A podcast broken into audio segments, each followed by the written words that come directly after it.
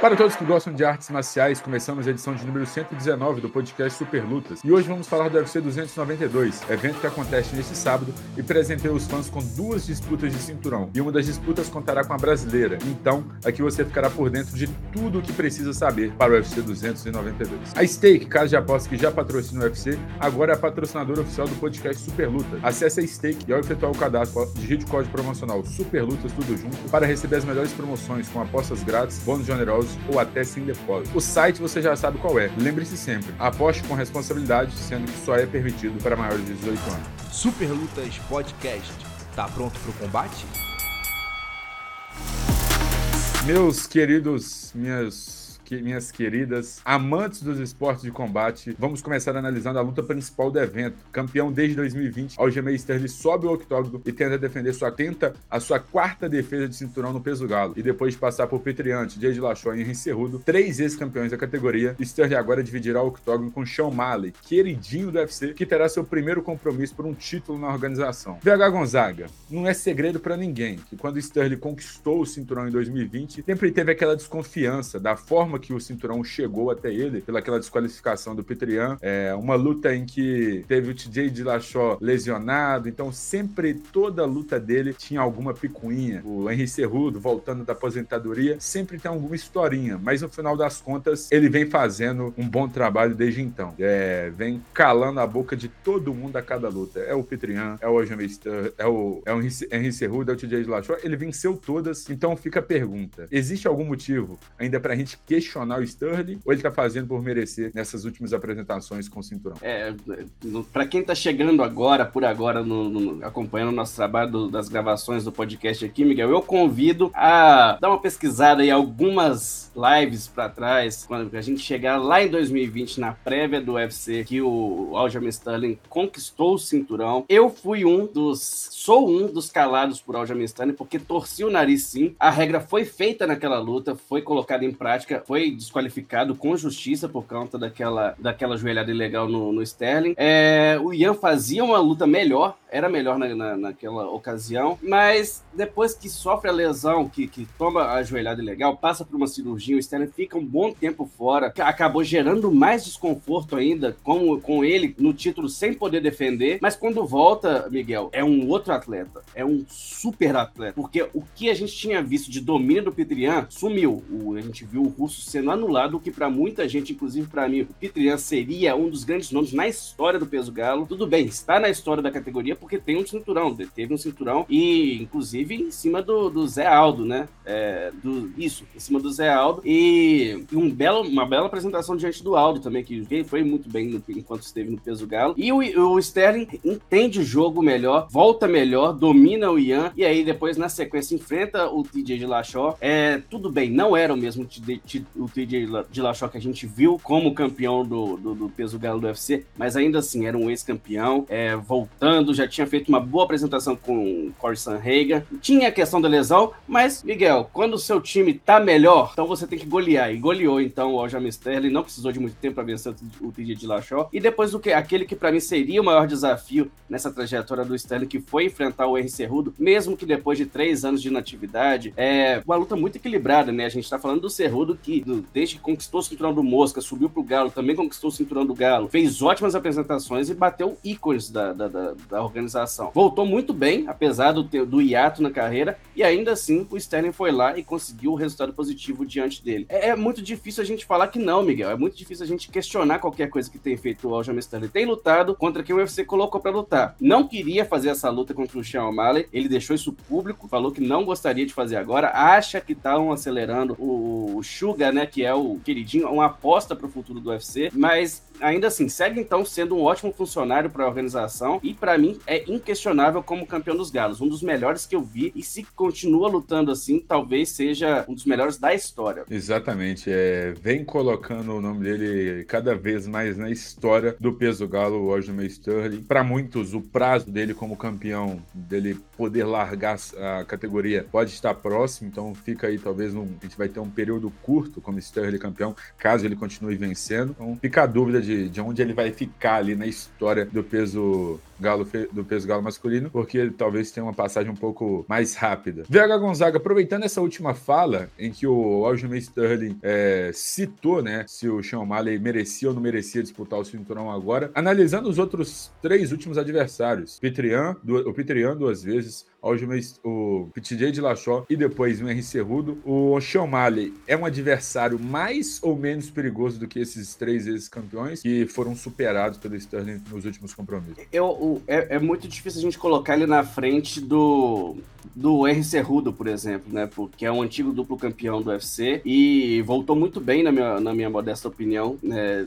Quando tentou retomar o cinturão que ele abriu mão lá em 2020, se eu não estou enganado. É, para mim, o, até porque, para mim, o, o Cerrudo, talvez ele não seja melhor striker, mas o Cerrudo, para mim, é um dos lutadores mais inteligentes que já calçaram as luvas do UFC. O estrategista é um cara que tem grande capacidade de mudar de estratégia durante o confronto. Ele enxerga, sem o auxílio ali, aquele tempo de intervalo entre um round e outro, ele consegue entender sozinho. Tanto que quando foi é, ajudar o Davidson Figueiredo a recuperar o cinturão que ele tinha perdido contra o Breno Moreno, o Cerrudo foi peça muito importante, foi fundamental. Isso, palavras do próprio Davidson Figueiredo, pra, porque traçou a estratégia perfeita para o Davidson conseguir é, retomar o trono. Então, se ele consegue esse tipo de, de movimentação para um atleta, que seja um companheiro de treino, que seja um aluno, para ele mesmo, quando ele mesmo está lutando, é mais ainda. Então, não tem como eu colocar hoje o Sean O'Malley na frente do R. Cerrudo. Pelo histórico que o Cerrudo tem, construiu com merecimento no UFC e também pelo retrospecto, pela história dentro do MMA mesmo. O O'Malley, até o momento, não conquistou nada. Né? E vale lembrar também que o Henry Cerrudo, voltando de aposentadoria, é, foi derrotado na decisão dividida dos juízes, né? Na visão de, de, um dos juízes, ele venceu no 48 ao 47, na visão de outros dois juízes, ele foi superado numa pontuação de 48 ao 47, né? Então, assim, mesmo que, pô, ah, Henry Cerrudo estava voltando de aposentadoria, não foi coisa fraca, não foi coisa fora do baralho ali pro Sterling superar. E eu queria trazer um ponto, VH Gonzaga. A gente, durante muito tempo, a gente menosprezou o Sterling pelas atuações, da forma que ele conquistou o cinturão, foi meio duvidoso, mas nessa luta do Henry Cerrudo, ele teve que vencer o Cerrudo na área do Cerrudo. Vai lembrar que o Sterling venceu o Cerrudo ali em alguns momentos no wrestling, cara. Então, estamos falando de um campeão olímpico de wrestling sendo esperado pro Aljamain Sterling. Então, assim, só pra gente poder ressaltar aqui, trazer que parou de, né, a gente parar de ficar menosprezando o Sterling e tudo mais. É um baita lutador. Pode continuar, VH Gonzaga, peço perdão. Não, mas era justamente isso. Acho que fechou muito bem, Miguel. É, não, não, a gente não tem, seria até uma falta de responsabilidade da nossa parte colocar o, Ster, o, o O'Malley hoje na frente do Cerrudo como o maior desafio pro Sterling. Pode acontecer? Pode. Sábado a gente vai ver. Já, tive, já teve um teste, é, né? Teve um teste contra o Pitriano ano passado que, para muita gente, o Pitriano venceu aquela luta, inclusive para mim, mas ainda assim, eu durmo tranquilo com a vitória do Sterling, do, do O'Malley naquele, naquela ocasião, que foi um lutaço. Estava lá, eu estava lá.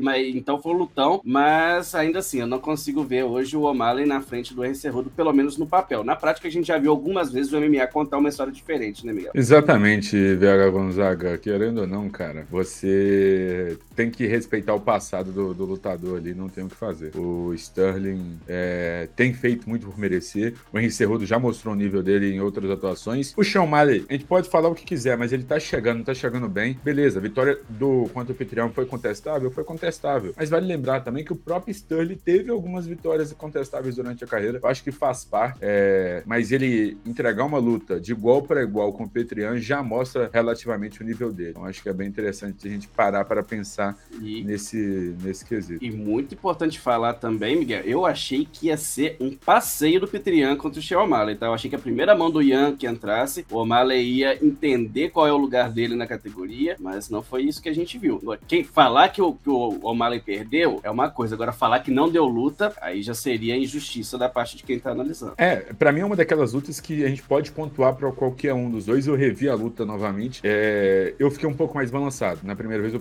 pontei pro Petrian, é, na, na época eu também revi, pontei pro Petrian, e agora com mais calma, sem adrenalina, sem nada, eu fiquei um pouco balançado ali ainda. É, no terceiro round, o Petrian sangrou bastante, eu acho que isso pode acabar influenciando, contando um pouco. Então, é o que a gente falou. É, na época ali, muita gente apontava como, tipo, pô, literalmente estão jogando o Sean O'Malley pros leões. E não foi bem isso que rolou na luta. Então, a gente tem que tentar começar a olhar pro, de, com outros olhos. É, VH Gonzaga, o, falando dessa chegada do Sean ele chegou no, no UFC de uma forma meteórica, é, veio via contender Seals veio com hype gigantesco. É, desde a primeira luta do UFC já tinha muita expectativa durante ele, é, sobre ele. E desde sempre ele foi um nome, podemos dizer, relevante mediaticamente para a categoria. Mas ainda assim, tem gente que questiona o talento dele. A gente acabou citando aqui que gente que acha que ele não venceu, ele não, não merecia estar tá lutando agora a disputa de cinturão e tudo mais. Olhando o que ele já fez dentro do UFC, olhando as últimas lutas, olhando as últimas atuações, a gente pode falar que ele realmente foi acelerado ou tá fazendo por merecer essa disputa de cinturão? Olha, isso não é ficar em cima do muro, vou tentar explicar. Eu acho que ele foi acelerado, acho que ele está acelerado no UFC, até porque eu consigo entender, o UFC precisa fazer é, dinheiro. E o O'Malley, ele tem os atributos, é, cabelo colorido, ele curte a cannabis, ele, ele tem um canal no YouTube que é rentável. Então, isso, ele dialoga bastante com o público mais jovem, que o UFC tá querendo, né? É, não desfazer dos mais velhos, mas sempre manter a, a renovado o seu público. Então, o Omar, ele, ele traz isso. É um cara que, por mais que já tenham falado nos bastidores que ele é um personagem, que ele, na verdade, não provoca ninguém em treinos, é muito respeitoso, muito dedicado, muito educado, mas construiu dentro da, daquilo que ele entende que é viável para ele e, e, rentável, ele construiu um personagem que funcionou. É,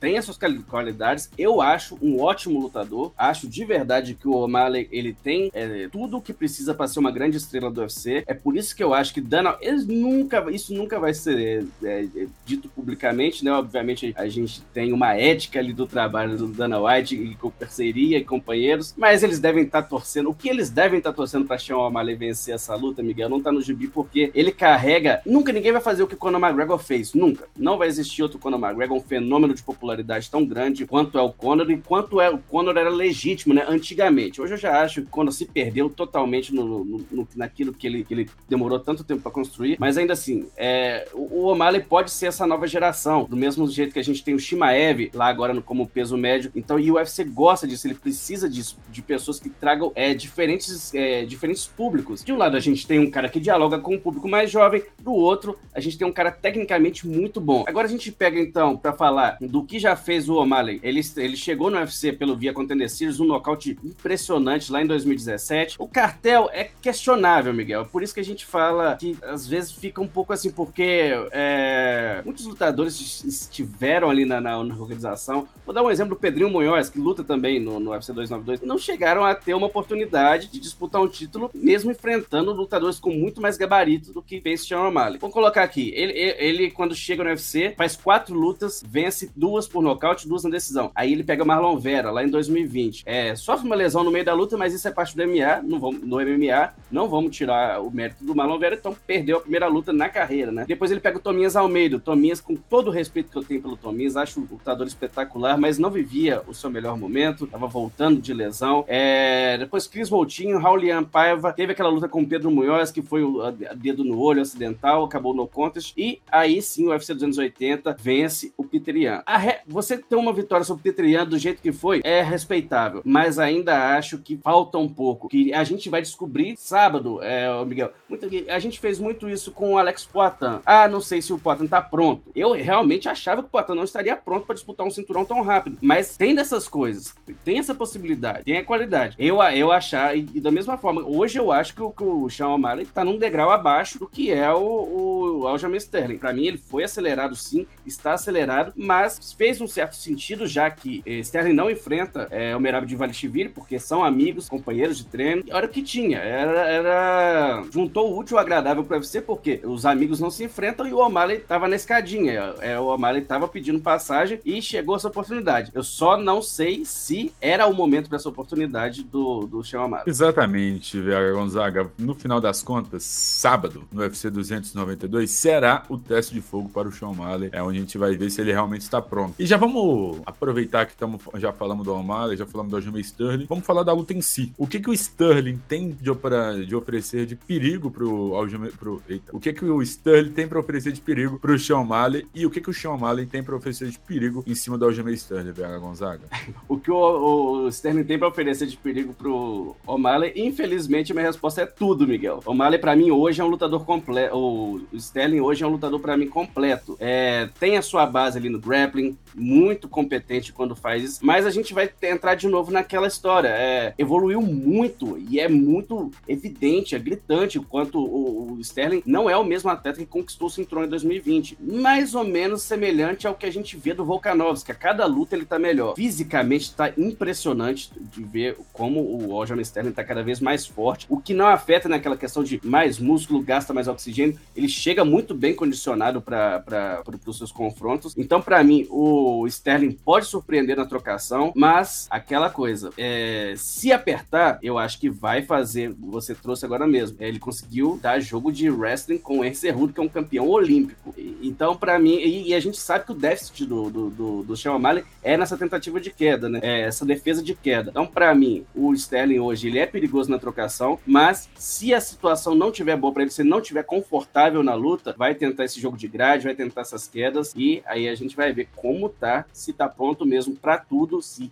é um representante das artes marciais mistas do Sean O'Malley. É, eu queria trazer um ponto que é o seguinte: os dois, quando enfrentam outros pesos galos, tirando Corey Sanhagen, eles têm uma leve vantagem na envergadura. É, Sean O'Malley tem 1,83m de envergadura, Aljamain Sterling tem 1,80m. E vai estar um pouco mais equilibrado, mais balanceado, então não vai o Sean O'Malley não vai estar tão confortável para controlar da média para longa distância no boxe. E é uma das coisas que eu tô curioso para saber como que o Sean O'Malley vai se comportar na trocação, porque vai ter que trabalhar um, sempre um pouco mais distante, porque ele sabe que se for para trocar pertinho, corre o risco de uma entrada de queda, corre o risco para a investida do clinch do Aljamain Sterling, então eu tô curioso para ver como que vai ser a movimentação do Sean O'Malley. É, sempre a gente questiona né, essa parte da luta agarrada do Sean O'Malley, e nesses últimos tempos é, o pessoal tem divulgado algumas lutas de grappling do Sean O'Malley que ele fez, ele chegou a fazer uma luta de grappling com Takanara Gomi, mas com todo respeito. É, Gomi é um, um pão monstro da luta agarrada, fez sucesso na luta agarrada na época que lutou MMA, mas o nível de grappling que o,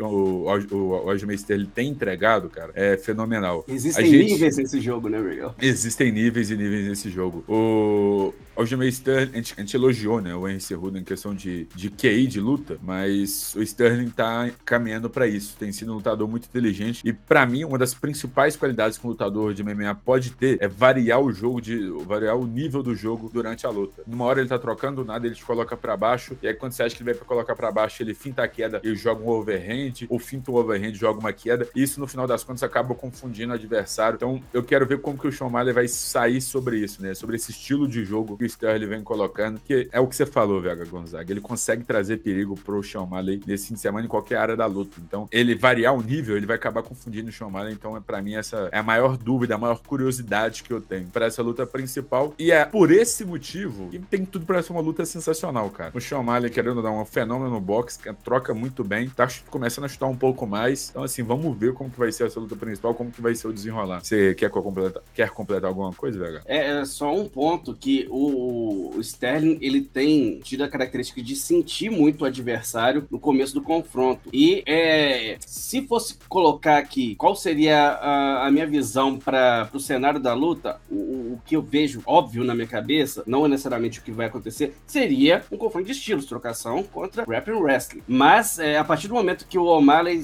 que o Sterling sentir que o O'Malley tá um pouco nervoso, tá inseguro, não tá conseguindo soltar o jogo, não duvido nada da gente ver um Aljamain Sterling striker de grande nível, botando para botando o garoto para se preocupar ali e deixar ele perdido no confronto. Meu querido VH Gonzaga e meus amigos amantes dos esportes de combate, falamos um pouco mais, falamos muito e pouco mais em relação à luta principal, mas na luta com o principal, Amanda Lemos, a brasileira, terá o maior desafio de toda a sua carreira como profissional de MMA. Aos 36 anos, a paraense disputa o cinturão dos palhas e tenta encerrar o segundo reinado de Welizeng. Caso vença, a lutadora se tornar a segunda brasileira a vestir o cinturão, igualando o feito de Jéssica Batistaca em 2019. E é isso, gente. Depois de uma ascensão meteórica também de Amanda Lemos, teve ali uma derrota para Jéssica Batistaca há duas lutas atrás, mas Amanda Lemos vem tratorizando lutadora por lutadora que vem enfrentando e conseguiu chegar nessa disputa de cinturão. É, teve ali algumas um histórico de lesões, mas vem confirmando cada vez mais com as suas performances avassaladoras. VH Gonzaga, depois de tudo que a gente viu de Amanda Lemos até aqui é, nessa trajetória dela dentro do Ultimate, ela tem credenciais para enfrentar a chinesa nesse confronto? Tem, não são poucas, Miguel. É muito difícil a gente ter uma lutadora que faz o que a Amanda Lemos faz dentro do octógono. Para mim, é,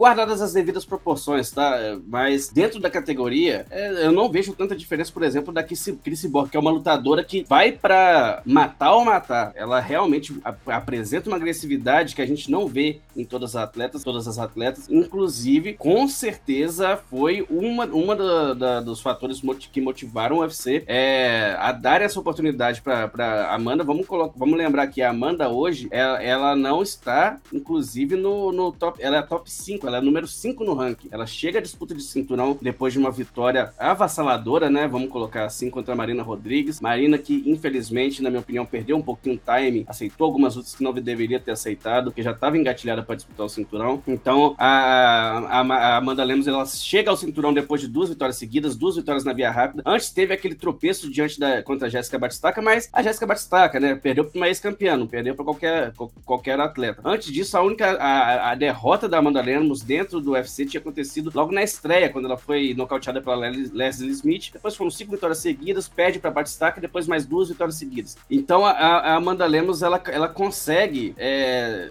surpreender a todos e entregar lutas empolgantes, perdendo ou ganhando. É, eu não vejo pessoa com potencial de nocaute que a Amanda Lemos tem é, dentro do peso palha, inclusive, que é a categoria mais leve do que o UFC tem. Então, para mim, tá, tá, de muito bom tamanho. É, é a, muito bem selecionada a adversária. Ficou um pouco confuso ali. A gente não estava querendo muito ver a Rosna Mayunas disputando o cinturão de novo, ou até mesmo a Carla Esparza, que, perdão, mas não, não. É, é aí sim, a Carla Esparza para mim foi duas vezes campeã da categoria, mas era um elefante branco mesmo em cima do, do, do da árvore. É, então a Amanda Lemos tem é, currículo, tem é, atributos, né? Ela, ela, é uma atleta que, que com certeza, se conquista esse cinturão, vai render mais, mais fãs, vai render mais empolgação para a categoria, que já é muito boa, né? O peso para do UFC hoje, para mim, é uma divisão incrível no feminino e, para mim, para mim tá muito, é, muito bem escolhida a desafiante ao cinturão da Willis. Exatamente, meu querido Vera Gonzaga. Tá muito bem escolhida. A Amanda Lemos tem feito por merecer na categoria. Teve um leve tropeço ali contra a Jéssica Batistaca, mas já conseguiu se reguer, venceu as outras lutadoras que eram basicamente contenders ali. Então tem feito é, por merecer dentro do peso do palha. VH Gonzaga, olhando o confronto em si, o que, que Amanda Lemos deve evitar para não ser surpreendida pela chinesa, pela campeã? Porque, querendo ou não, quem tem um segundo reinado é porque tem muito,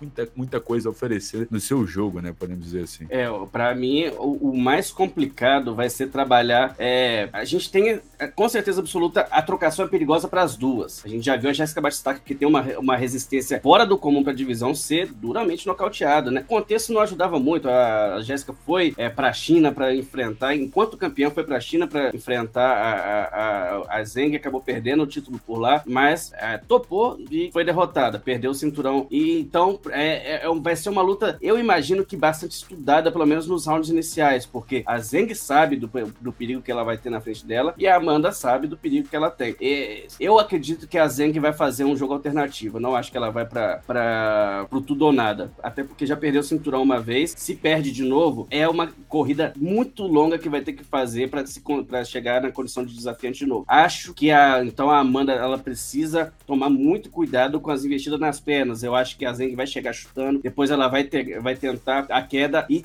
fazer uma luta mais conservadora. Eu imagino, eu vejo, eu tenho essa visão. Apesar de ser muito fã da Weili Zeng também, é uma lutadora bastante competente. Você trouxe, Miguel. Ninguém tem, é bicampeã de uma categoria é, à toa. Até inclusive, se eu não estou enganado, a gente tem uma matéria especial do Superlutas de alguns meses atrás que a gente fala o, o, a gente foi fazer os campeões que foram destronados e conseguiram retomar. E são muito poucos. A gente pensa que pode ter, podem ter muitos. Não, são muito poucos, poucos que perdem o título e conseguem voltar a, a sentar no trono. Então, para mim, a, vai o plano da Weili Zeng vai ser ser mais cautelosa diante da Amanda Lemos, que é aquela lutadora que se pega, ela precisa de um segundo. Ela precisa de um segundo. Então a Zeng, eu acredito que vai tomar muito cuidado e vai investir nas quedas diante da brasileira. Quando enfrentou a Rosna Mayunas, foi nocauteada com um chute alto. E, para mim, golpe singular por golpe singular, potência. A Rosna Mayunas é muito técnica, tem um boxe muito bonito de se ver, mas não chega nem perto da força que tem a Amanda Lemos. Eu acho que o que vai fazer, a Amanda vai ter que arrumar aquele jeito de encontrar a melhor distância e botar a mão, porque a partir do momento que colocar a mão, vai sentir a Zeng. Talvez seja mais ou menos o que a, a Misha Tate falou uma vez sobre a Amanda Nunes, que nunca tinha sentido a força do que, que a Amanda conseguia bater, no, a Amanda Nunes conseguia bater. E eu acho que mais,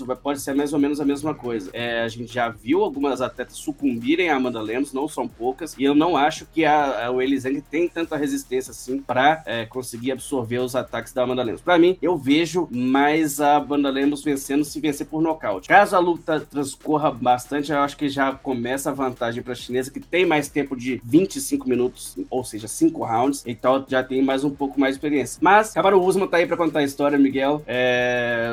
A luta só acaba mesmo quando termina. Alex Poitin, né, quanto a Israel Adesanya na primeira luta, também tá aí para contar a história. Então, a... querendo ou não, a Amanda Lemos tem 25 minutos para fazer história e entrar para a história do UFC, entrar para a história do Brasil, mas eu vejo que a maior chance dela são nos dois rounds iniciais e via nocaute. É uma coisa bem importante, né, VH? O Elizeng já tá mais acostumada a lutas mais longas, não só de, de cinco rounds. A Amanda Lemos tem esse, essa qualidade de tentar ser o mais rápida possível, ser o mais agressiva possível. Então vamos ver se vai ter que vai ter aquela cautela nos rounds iniciais para conseguir perdurar durar mais tempo ou se vai vir com o plano que veio em outras lutas, botar um ritmo grande desde o início e tentar manter um ritmo alto durante todo o combate. O bom desse combate, na minha opinião, que é como você disse, está um pouco visível do que a Willy Zeng vai tentar fazer, que é tentar evitar a mão pesada, evitar a trocação, evitar se expor contra a Amanda Lemos. Então é bom porque a Amanda Lemos já tem mais ou menos uma noção do que a chinesa vai tentar fazer. Mas o segredo, a dúvida do momento é se a Amanda Lemos vai conseguir evitar esse jogo da chinesa. E como o VH Gonzaga disse, mão por mão, potência por potência, meu amigo, não tem comparação com a se trata de Amanda Lemos. É, é simplesmente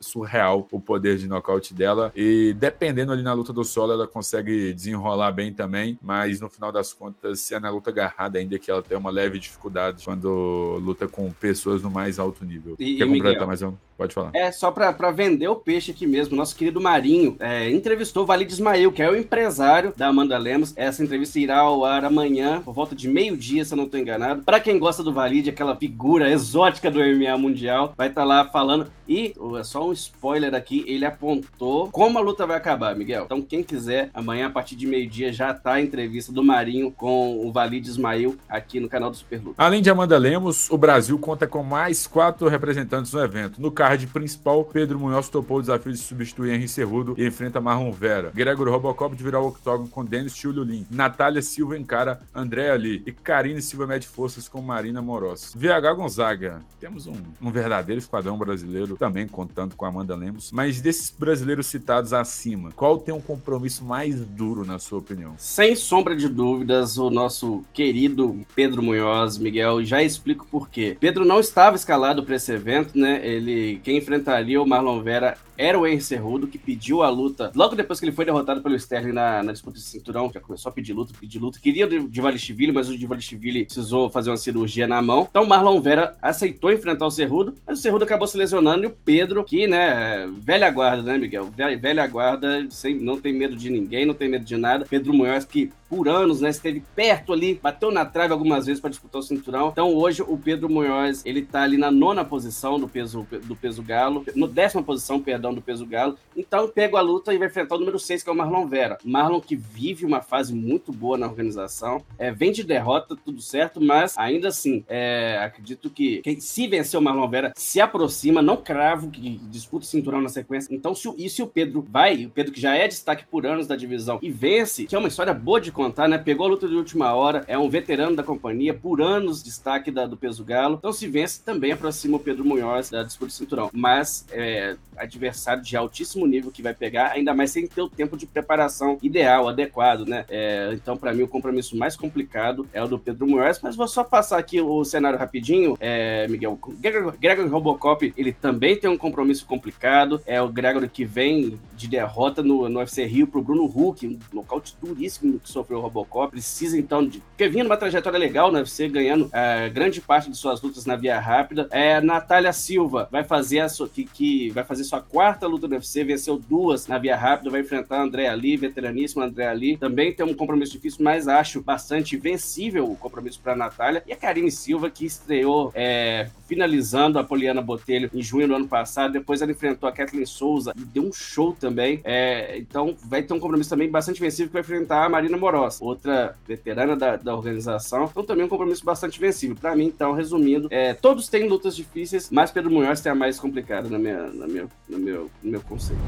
Chegamos no bloco das notícias e VH Gonzaga vai trazer as principais notícias que movimentaram o mundo das artes marciais. VH Gonzaga, o que temos de bom e melhor em relação ao mundo das artes marciais? Pois é, Miguel, como tivemos essa prévia para o UFC 292, a gente acabou. Não, a gente não se esqueceu. A gente vai falar agora o que aconteceu no último fim de semana no UFC Las Vegas 78. Tivemos a luta principal entre Vicente Luque e Rafael dos Anjos. O Luque vinha de duas derrotas seguidas. Na última luta dele, ele acabou é, sendo diagnosticado com hemorragia cerebral, o que afastou ele do, do octógono por uma temporada, ficou um ano sem lutar. E depois, quando voltou, voltou enfrentando uma pedreira, né? O Rafael dos Anjos, que é um dos melhores lutadores brasileiros na história, ex-campeão dos leves, e que é, teve uma corrida ali, breve no retorno dele pro peso leve, de, de, de disputar o cinturão, acabou perdendo pro Fiziev, mas lutou muito bem contra o Rafael Fiziev. Então, o, o Luke, ele mostra uma nova versão, Miguel Ângelo. Ele acaba é, tirando um pouco daquele estilo de luta franca o tempo todo, de dar show o tempo todo, de querer a, o nocaute o tempo inteiro, para se tornar um lutador que tem, é, busca, encontra novas maneiras de vencer. E é exatamente nesse ponto que eu queria chegar com você, Miguel. É, o quanto uma vitória desse nível, quando você tem é, duas derrotas seguidas, você que já. Quando o Camaro Usman esteve com o cinturão, o Camaro Usman chegou a falar, citar o, o Vicente Luque como possível desafiante, ele acaba tendo uma sequência de derrotas, uma pro Gelf News, e outra pro Blau Mohamed. Mas aí então você e acaba tendo esse drama médico, nesse susto, e aí você recupera essa vitória diante de um ícone, de um ex-campeão do UFC. Eu queria saber é, de você o quanto tem peso, qual é o peso dessa vitória do Vicente Luke é, diante do Rafael dos Anjos, que tipo de moral que isso traz para um lutador. E a pergunta também, três em uma. Gostou da nova versão do Vicente Luke, Miguel? É, acho que antes da gente falar do peso da vitória pro Rafael dos Anjos, acho que é legal a gente falar do peso da vitória em si, sabe? Não importa para quem. Eram duas derrotas consecutivas. É, naquele momento que talvez o lutador comece já a pensar se ele realmente está no nível para continuar enfrentando os tops e tudo mais. Então, assim, qualquer vitória eu acho que já seria impactante pro Vicente Luque. É muito importante para a carreira dele em si. Mas agora, vencer uma lenda do MMA que a gente pode considerar aí o Rafael dos Anjos, um dos grandes nomes do MMA brasileiro, é pô, o campeão da categoria mais difícil, da categoria dos leves, um lutador que é conhecido por ser bem completo, troca muito vai bem. Vai estar usa... no Hall da Fama, com certeza. Com certeza vai estar no, no Hall da Fama. É, por ser um lutador bem completo, troca muito bem, é conhecido pela luta agarrada, então assim, acho que é muito importante uma vitória do Vicente Luque, e ainda mais tem um peso maior quando é contra o Rafael dos Anjos. Eu acho que uma coisa que a gente tem que pontuar é que ele conseguiu vencer o Rafael na área que o Rafael sobressairia em cima dele, né? Que para muita gente antes da luta, até para mim, a área que o Rafael deveria usar para ficar mais confortável dentro de, de campo seria na, na, luta agarrada, seria no jogo de grade. E o Vicente mostrou uma nova versão, né? Como você disse na pergunta. E, cara, gostei. É, acho que é, é muito importante pro Vicente adotar uma postura diferente, porque o jogo dele já estava começando a ser um pouco mapeado nas lutas anteriores e ficar dependente de um jogo só, cara, eu acho complicado. Vai voltar, vai bater muito com o que eu falei em relação ao Jimmy Sterling. Quando você consegue desenvolver a luta em vários setores, que você consegue confundir muito mais seus, seus adversários. Eu acho que isso pro, pro Vicente Luque é muito inteligente, porque a gente sabe do perigo, a gente sabe que ele é um perigo real na trocação. É, não é à toa que o apelido dele é Assassino Silencioso. E ter essa versão diferente na luta agarrada, cara, muito inteligente, muito pragmático ali no clinch, na grade. Ele fazia aquela quedinha que você, cara, coloca a mão lá no calcanhar do cara, pega no tornozelo, desequilibra, quebra ali a base total do, do adversário. Então, assim, é um cara muito inteligente. Gostei dessa nova versão dele. Claro, uma coisa que a gente tem que entender. a versão atual e, pô, primeiro ponto, vai ser mais longeva pro Vicente Luke, mas a versão atual pro Vicente, do Vicente Luke não é tão empolgante igual a versão que a gente tinha dele há três, quatro lutas atrás. Mas não tava funcionando, cara. Então, quando não tá funcionando, a gente tem que mexer, a gente tem que adaptar aos adversários. Então, acho que é importante, gostei muito. Mais do que aprovada essa versão do, do Vicente Luke. Posso falar, ô, VH Gonzaga? Tem selo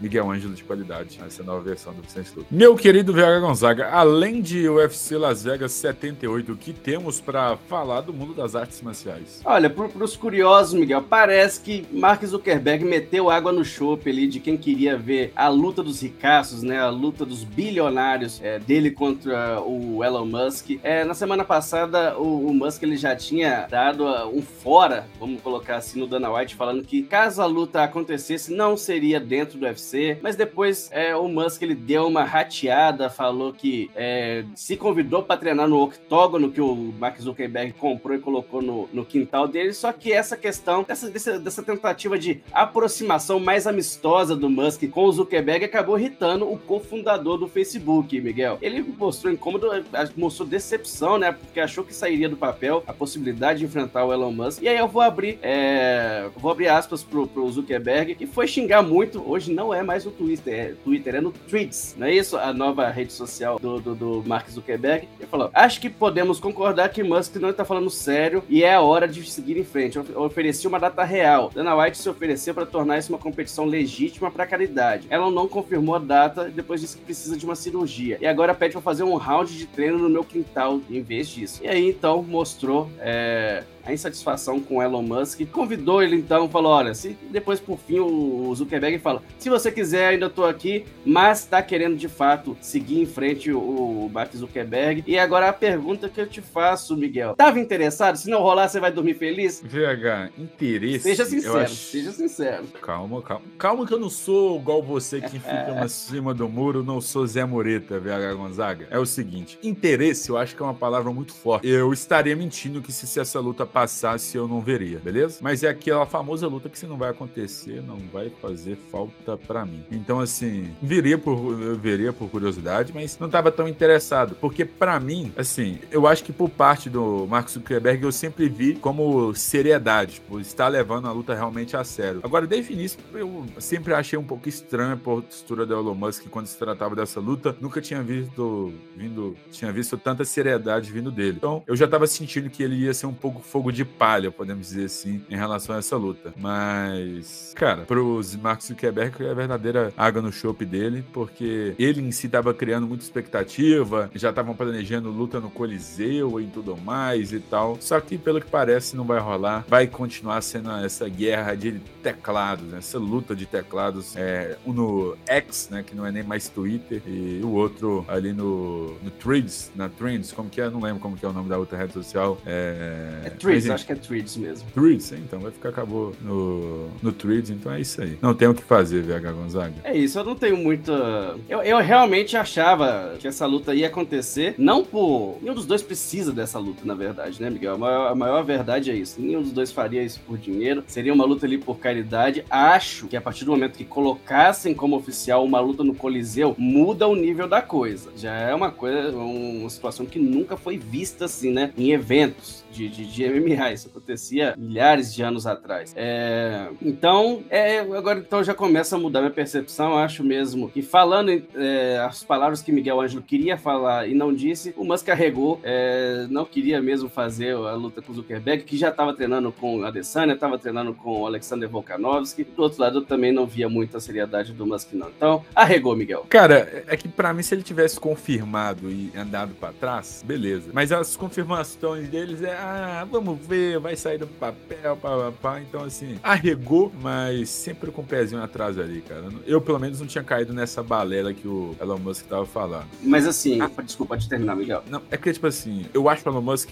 pô, é um gênio dos negócios e tudo mais. Mas, cara, não sei se ele ia ser maluco de enfrentar o Mark Zuckerberg, mesmo ele já sendo mais velho e tudo mais. Não sei se o Elon Musk chega a treinar e tudo mais. Então eu sempre fiquei muito em dúvida em relação a isso. Mas é isso, faz parte do, faz parte do jogo, VH. Tem lutador de, lutador de MMA que faz isso. Então, assim, quem, quem somos nós para questionar personalidade, as personalidades? É, personalidade é complicado, né? Esses dois grandes nomes aí da tecnologia no mundo. Então, assim, quem somos nós, VH? É, a única coisa que a gente não pode negar, Miguel, é que se de fato colocassem a.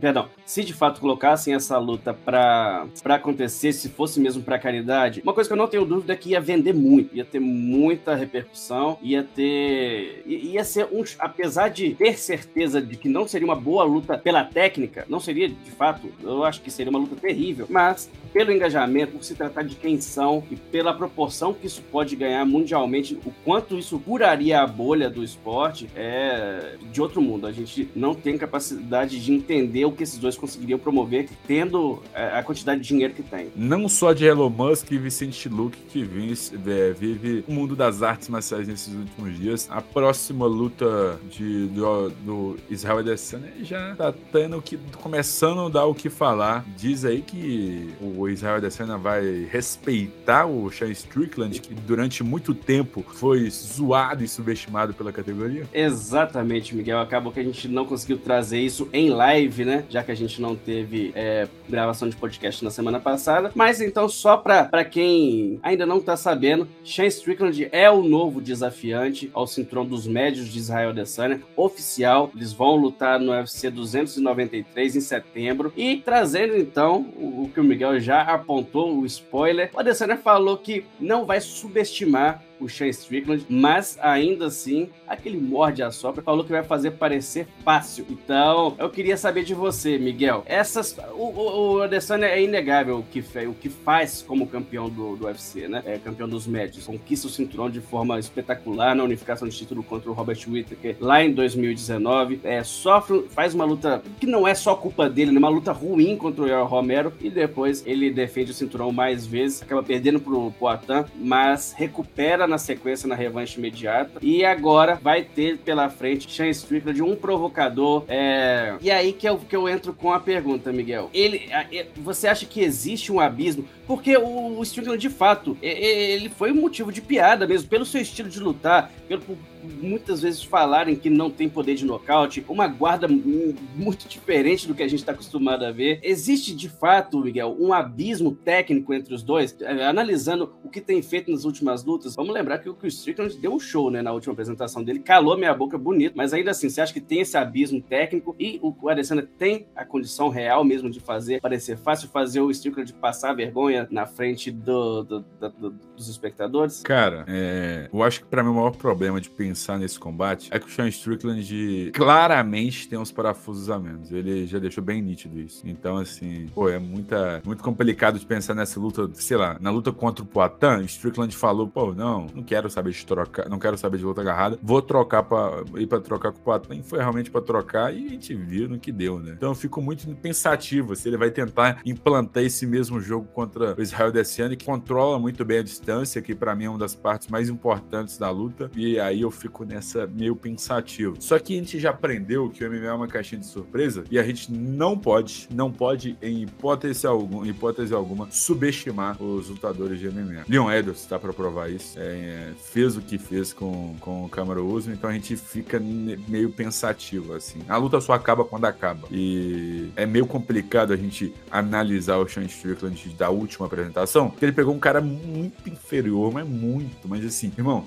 eu não consigo assim, falar aqui quantos os níveis o Magomed tá, o abuso Magomedov tá em relação ao Israel Adesanya. Eu, eu tendo subestimar um pouco o Sean Strickland nesse momento, mas a gente tem que respeitar, tá bem? Eu fico um pé atrás para essa disputa de cinturão, mas eu tenho que respeitar ele nesse momento, assim como o campeão tá fazendo. Se o próprio campeão tá fazendo, como não, eu não vou respeitar o, o Sean Strickland. Mas eu fico um pé atrás pelo nível de, de enfrentamento que ele teve na última luta e tudo mais. Só que quando o cara é meio fora da casinha, ele pode nos surpreender de qualquer forma, VH Gonzaga. VH Gonzaga, aonde podemos encontrar o que tem de bom e melhor em relação ao mundo das artes marciais? É isso, Miguel Ângelo, superlutas.com.br. Não falamos alguma coisa aqui para vocês. Vamos lá conferir a atualização do nosso site de domingo a domingo, tá tudo lá para vocês. Então essa semana matéria especial sobre o UFC 292 e a cada dia que vai passando, o aquecimento fica mais forte, a, a gente vai intensificar cada vez mais, é até chegar no grande dia que a gente está esperando, que é o UFC 292. Duas disputas de cinturão, então vem com a gente que é sempre sucesso.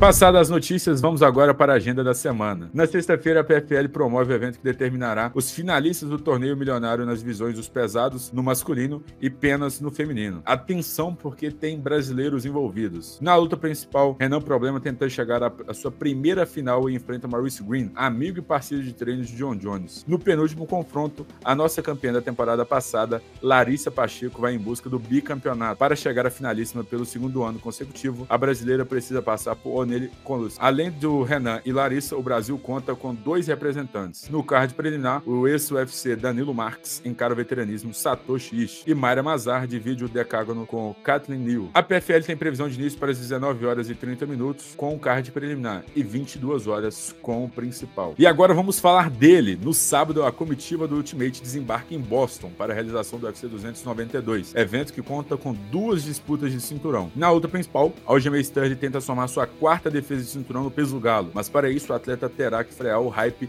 em cima de Sean O'Malley, o queridinho do UFC, que chegou à disputa de título depois de acumular cinco apresentações sem derrota. O penúltimo desafio conta com Amanda Lemos tentando entrar para o livro de história do MMA Mundial. Famosa por sua agressividade e capacidade de superar as adversárias na via rápida, a paraense tenta colocar o fim no segundo reinado de no peso palha e se tornar a segunda brasileira a vestir o cinturão da categoria. Também no card principal, Pedro Munhoz topou o desafio de substituir Henry Cerrudo e medir a força com Marlon Vera. Uma vitória pode reaproximar o brasileiro de um lugar no top, 15, no top 5 do grupo. No card preliminar, teremos mais três representantes de verde e amarelo. Gregor Robocop encara Tio Natália Silva divide o octógono com André Ali e Karine Silva será adversária de Marina Moros. Vamos lá, para os curiosos, caneta e papel na mão. Quer saber que horas começa o evento? Que horas os brasileiros vão lutar? A gente aponta o caminho. O UFC 292 está programado para começar às 19 horas e 30 minutos com o card preliminar. O card principal tem início por volta das 23 horas. Karine Silva e Natália Silva fazem as duas primeiras lutas do evento, então a expectativa é que Karine lute às 19h30